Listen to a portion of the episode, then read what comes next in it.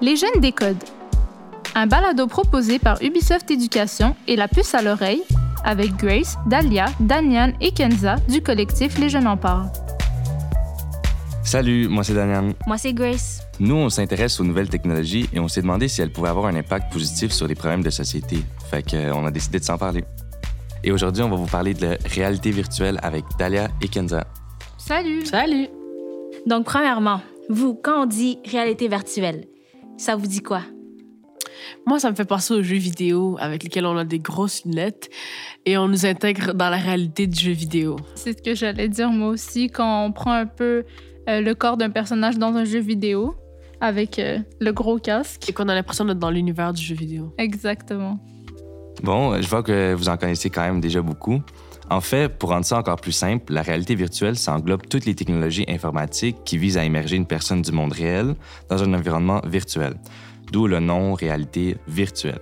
Donc, il existe différents types de cette réalité, comme la réalité augmentée ou encore les vidéos 360. Et vous, euh, qu'est-ce que vous feriez si vous pouviez euh, être dans une réalité virtuelle, n'importe laquelle, n'importe où? Moi, ça serait plus pour euh, voyager parce que, genre, en ce moment, euh, avec euh, le virus et tout, on a moins eu l'occasion. Moi, pour de vrai, ce serait vraiment les, les moments forts historiques. Par exemple, le speech de euh, Martin Luther King. Parce qu'on se dit toujours, ah, j'aimerais être dans les années 70, ah, j'aimerais être dans les années 60. Mais vraiment se mettre à cette place-là. Euh, sinon, moi, j'ai toujours eu cette idée, si on pouvait faire ça, c'est comme euh, être la star dans un, dans un spectacle ou, ou genre faire le but gagnant à la Coupe du Monde. Tu sais, des, des moments forts comme ça, ça pourrait être vraiment nice. Bon, vous avez compris que souvent, c'est une forme de divertissement. Mais en fait, dans le domaine militaire, par exemple, cette technologie est utilisée pour entraîner les pilotes d'avion et les parachutistes. Dans le domaine de la santé, elle aide les chirurgiens avant une intervention, par exemple.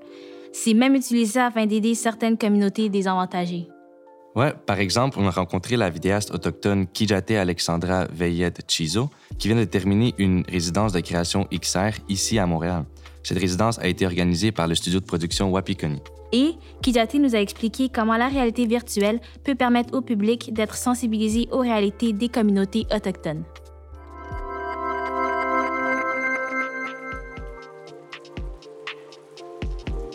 Bonjour Kijate, peux-tu te présenter? Donc, Kwekwe, mon nom est Kijate Alexandra Veillette Chizo. Euh, je suis de la nation Anishinaabe. Euh, je suis née à Val-d'Or et ma famille vient de la communauté du Lac-Simon et ça fait environ 11 ans que j'habite à Montréal. Euh, je suis cinéaste et bientôt étudiante en journalisme. Et voilà. Quelles sont les missions du Wapikoni? Le Wapikoni, en fait, à la base, c'est vraiment un studio ambulant euh, qui sont dans des roulottes et qui va de communauté à communauté à travers euh, le Québec et même le Canada et même à l'international. Dans des communautés autochtones, c'est équipé à, à la fine pointe de la technologie euh, pour faire des films, euh, des courts-métrages. Il y a aussi euh, des professionnels qui sont là pour aider les personnes qui veulent faire des films. Il y a aussi des intervenants, intervenantes pour aider aussi parce que des fois, ça peut être un peu plus... Il peut avoir des sujets un peu plus lourds ou en fait difficiles à exprimer. Euh, c'est vraiment en fait un outil pour les, pour les personnes autochtones. C'est vraiment un outil pour que les, les personnes autochtones se réapproprient ça, pour qu'ils puissent eux-mêmes rencontrer leur propre histoire euh, à, à leur façon aussi. Donc, euh, vraiment, le Wapikoni, c'est vraiment pour faire de la souveraineté narrative pour euh, les personnes autochtones. Il y a des formations avec les universités comme l'UQAM, Concordia. Il y a aussi des résidences de création, donc euh, je fais partie d'une de, ces résidences-là. Euh, puis aussi, avec l'année passée, l'année qu'on vient de vivre, ils ont créé un studio virtuel aussi pour les personnes qui voulaient faire des films, mais aussi de façon virtuelle, donc avoir tout ce soutien-là des personnes que j'ai mentionnées, les professionnels, les intervenants, puis aussi, euh, voilà, pour qu'ils puissent faire des films. Donc, euh, ils ont créé ça aussi. À tes yeux, quels sont les avantages de faire de la création en réalité virtuelle? Vraiment, une des premières choses que j'ai senties, en fait, quand j'ai commencé à mettre un, un casque de VR pour la première fois, c'est que là, c'est vraiment une expérience personnelle à moi. Donc, cette façon-là aussi de créer un narratif ou créer quelque chose, mais aussi avoir en tête la personne qui va vivre l'expérience, puis ça va être personnel pour chaque personne. Donc, c'est vraiment une façon immersive de s'exprimer, puis c'est- moi, j'adore faire ça de plus en plus immersif. Euh, mais aussi, Euh, on peut jouer avec l'environnement sonore aussi, aussi l'environnement physique. On peut jouer, euh, à créer notre propre environnement dans Unity ou juste avec une caméra 360. Je pense que c'est ça. On a tellement beaucoup de façons de s'exprimer encore plus euh, que je trouve que c'est vraiment intéressant qu'on puisse utiliser ça comme, comme outil. Qu'est-ce que tu aimes avec la réalité virtuelle?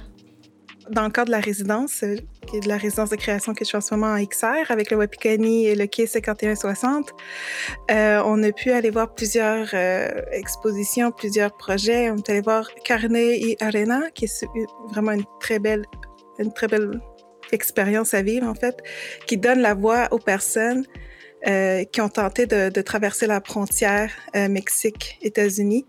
Euh, c'est une réalité qu'on voit souvent dans les médias, mais tu sais, qui n'est pas exprimée de façon personnelle. Puis dans ce projet-là, on est comme vraiment dans la peau, si on peut dire, d'une personne qui veut, qui veut traverser la frontière. Tu sais, c'est vraiment une superbe expérience. Je suis vraiment contente d'avoir pu la vivre. Puis aussi, je suis contente que ça peut être créé parce que ça donne une voix à des personnes qui n'ont pas vraiment l'opportunité de parler. Parce que bien souvent, les gens, il y a des gros débats, ils, ont leur propre opinion, mais sans savoir exactement qu'est-ce qui se passe. Je sais qu'il y a un projet en cours aussi, projet justement 360 euh, à propos des pensionnats, puis tu te mets dans la peau d'un enfant qui est allé au pensionnat. Donc, ça donne, encore une fois, la voix de s'exprimer sur une réalité, puis ouais. Pourquoi la réalité virtuelle est un bon moyen de sensibiliser les gens à des causes ou à des expériences de vie? Je pense que c'est important qu'on se réapproprie cet espace-là dans le monde XR parce qu'on a tellement des choses à exprimer, puis de sensibiliser les gens sur certaines choses qu'on vit, mais qu'en ce moment, on voit juste dans les médias, dans les journaux, on voit pas trop qu'est-ce qu'on ressent exactement de façon personnelle. Euh, certaines choses euh, dont les pensionnats, c'est vraiment... J'ai hâte de pouvoir voir ce projet-là. Peut-être que peut-être pas que je, le regarderai parce que ça peut être un peu euh, déclencheur à des bouts, là. Euh, mais j'ai hâte de pouvoir voir comment il peut euh, sensibiliser sur, sur, nos réalités avec ça. Puis parce qu'en tant que personne autochtone, je sais que bien de nos voix sont pas entendues. Donc, pouvoir s'approprier cet espace-là, je trouve que ce serait super pour qu'on puisse nous-mêmes rencontrer nos propres histoires, puis partager qu'est-ce qu'on ressent avec d'autres personnes. Ouais. Finalement, Kijate, si tu avais un message à faire passer à des jeunes, qu'est-ce que tu leur dirais? Mets-toi pas la pression d'aller vers quelque chose parce qu'on dit de foncer. Tu prends le temps qu'il faut. Prends le temps de sentir ce que tu ressens. Des fois, on essaie d'aller vite, puis après, on n'a pas le temps de vivre l'expérience. Tu sais, genre à 16-17 ans, on, a cette euh, expectation, cette attente de, des gens autour de nous de savoir ce qu'on veut faire dans notre vie, mais genre, on n'est pas encore. En tout moi, je, me, pense à moi quand j'avais 16-17 ans, puis j'étais encore, toute jeune, puis je savais pas du tout ce vers où je m'en allais, puis tout ça. Puis ça me donnait tellement de pression parce que je voyais tout le monde autour de moi qui avait l'air sûr. Mais voilà, juste prendre le temps euh, de, faire ses propres expériences aussi. Puis aujourd'hui, j'ai passé à travers plein d'affaires, puis je suis tellement sûre de où est-ce que je m'en vais. Euh, mais je prends le temps aussi, je veux dire, euh, si à un moment donné, je me rends compte que c'est pas ce que j'aime faire, ben, je vais aller dans une autre direction. c'est bien correct de faire ça aussi. Donc, qu'est-ce que vous en pensez? Ben ouais, je trouvais ça intéressant que, que Kijate parlait euh, qu'on peut utiliser cette technologie-là, pas juste dans les jeux vidéo comme on pensait au début. On peut, l'utiliser pour exprimer sa créativité, puis aussi pour raconter son histoire, pour développer l'empathie des gens, puis pour sensibiliser les personnes par rapport euh, aux histoires de, chaque personne qui ont vécu, soit dans les communautés autochtones, par exemple, ou euh, Yal avait expliqué euh, la situation entre les États-Unis puis le Mexique, la frontière entre les deux. Fait que je trouve ça intéressant qu'on puisse expérimenter ça aussi, puis que ce soit pas juste par rapport aux jeux vidéo comme beaucoup de gens peuvent le penser. Et justement, souvent, euh, j'entends dire que dans les communautés autochtones, ce sont les, les personnes âgées qui transmettent leur, euh, leur savoir aux personnes aux, plus jeunes. Et le mot qu'il a mentionné, c'est immersion personnelle. Donc, c'est vraiment son propre témoignage, un propre témoignage d'une personne. Donc, on sait véritablement ce qui est arrivé. C'est pas dans un livre d'histoire qui a été écrit par des personnes qui n'ont pas vécu euh, ce qu'une personne autochtone a vécu. Moi, personnellement, je trouvais ça vraiment intéressant euh, lorsqu'il a mentionné euh, l'immersion euh, qui, s'en vient sur les personnes autochtones. Ce serait vraiment une, expérience que j'aurais envie de, de, faire, juste pour voir, se mettre dans l'expérience et vraiment être sensibilisé. Ouais, et il y a vraiment pas de meilleure façon justement de se mettre à leur place. Et c'est ça que je trouve qui est, qui est vraiment euh, beau dans euh, la réalité virtuelle. Ouais, c'est une belle façon de raconter son histoire plus personnelle, puis de vraiment toucher les gens. Et on s'entend que c'est une histoire nécessaire à raconter. Ouais. Comme tout le monde qui habite ici au Canada devrait savoir ce qui s'est passé ou ce qui Mhm. se passe en ce moment. Ouais. Ouais, et tout ça à travers de justement l'art, la créativité. Donc c'est vraiment comme libre à l'exprimer comme tu veux.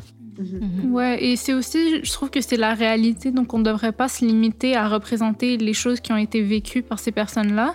Euh, tu sais, peut-être que ça va être difficile, mais c'est important de ne pas cacher, puis de ne pas limiter les personnes à exprimer qu'est-ce qu'ils ont vécu. Et c'est aussi par respect pour ces Ouais. personnes. Exact. Si on essaye d'être trop atténué, si c'est comme si ça n'a ça l'a pas fait aucun impact, et par respect, de voir à quel point ça a, ça a été intense. Ben, C'est comme je- Niel a dit, euh, il y a des bouts que peut-être ça la toucherait trop, elle serait pas capable de voir. C'est ça, là. Ben, c'est juste que je trouve chacun a ses limites. Si tu sais que tu es une personne trop sensible, ben, c'est mieux que tu t'informes de d'autres façons. Mhm. Mais c'est quand même une réalité que je crois qu'il faut se confronter à et que c'est important de, de connaître. Et Ouais. on le voit souvent dans les médias en ce moment. Quand on veut que les gens euh, ils portent plus attention à une situation, on va montrer des images de, de, de victimes ou des images euh, qui font peur pour justement chercher à la compassion de la personne. Euh, essayer justement la réalité virtuelle et là comprendre vraiment comment eux se sont sentis. Et là, après ça, tu pourrais justement comme mieux porter un jugement et avoir une meilleure idée de ce qu'ils ont vécu. Mais ça, c'est fou de, de, de voir comment la technologie peut permettre ça, honnêtement. Bon, ben merci, gang, d'avoir participé à cet épisode. Merci.